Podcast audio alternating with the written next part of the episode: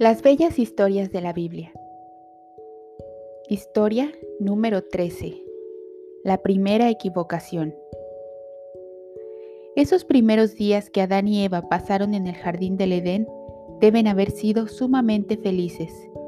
No tenían ninguna preocupación. Cuán bien se sentían, cuán sanos y vigorosos eran. No conocían la enfermedad.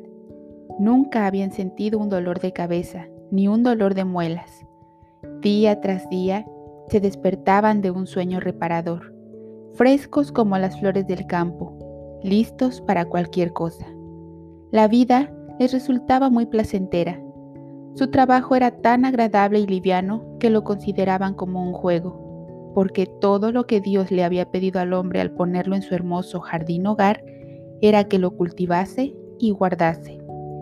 No había malezas, ni espinas, ni cardos que los molestaran. No tenían que ocupar largas horas levantando edificios ni haciéndose ropas. El clima era tan delicioso y templado que no necesitaban ni lo uno ni lo otro. En cuanto al alimento, con solo recogerlo podían tener todo lo que querían. Las frutas más, las frutas más escogidas, nueces, granos ricos en vitaminas y vivificantes, de manera que no necesitaban cocinar ni lavar. Tal era el primer hogar del hombre, indescriptiblemente hermoso, tranquilo y feliz. Si no hubieran cometido una lamentable equivocación, Adán y Eva todavía podrían estar viviendo en él. Aquel error que en el momento parecía tan pequeño e insignificante resultó ser el punto decisivo de su vida. De ahí en adelante, nada volvió a ser como, había sido antes. Y ocurrió así. Un día, Eva salió sola para dar un paseo por el jardín. Quería echar otra mirada a los dos espléndidos árboles del medio del huerto, cargados con hermosos frutos de brillantes colores. ¿Por qué? se preguntaba ella, ¿Habrá llamado Dios a uno de esos árboles el árbol de la ciencia del bien y del mal? ¿Y por qué no debía ella comer de su fruto? ¿Cómo podía ser que eso le hiciera daño? Parecía extraño que Dios, después de haberles dado tanto, no se lo diera todo. ¿Por qué se reservaba un árbol? Sin embargo, Eva no tenía la menor intención de desobedecerlo a lo menos en ese momento. Ella pensó sin duda que algún día Dios les explicaría todo y que seguramente tendría una muy buena razón por lo que les había pedido.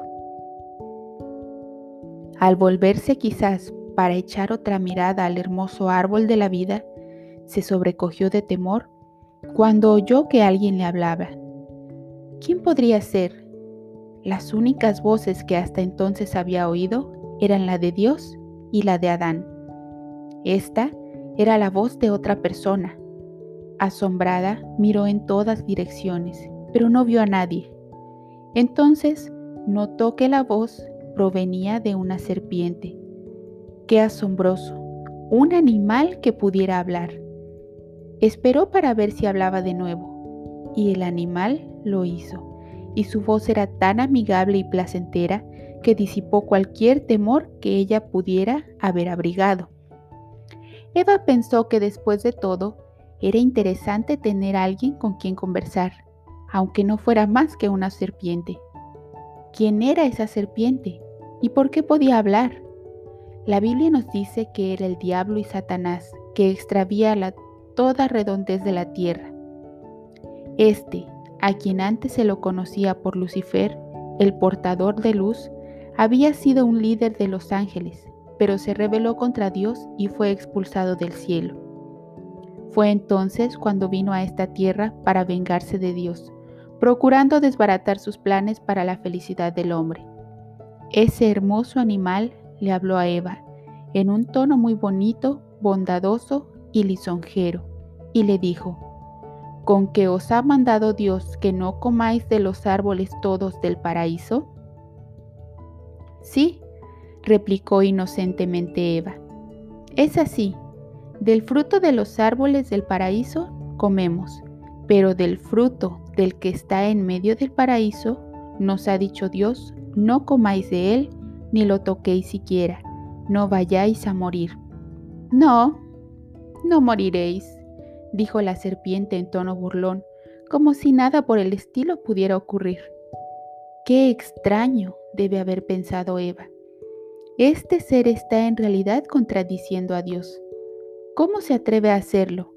No tiene razón. Ella debiera haber huido de la escena y haberle contado a Adán y a Dios lo que ocurría, pero no lo hizo. Permaneció allí y prestó oídos a esa voz. Y fue ahí donde cometió su primera equivocación. Y cuánta tristeza se derivó de todo ello. ¿Qué precio hay que pagar por entretenerse con el malo?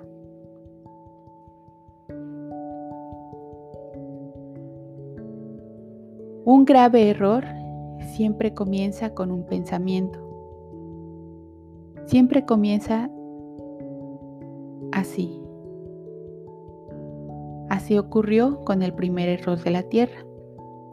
Eva se separó de su esposo y caminando por ahí sola, primero lo pensó.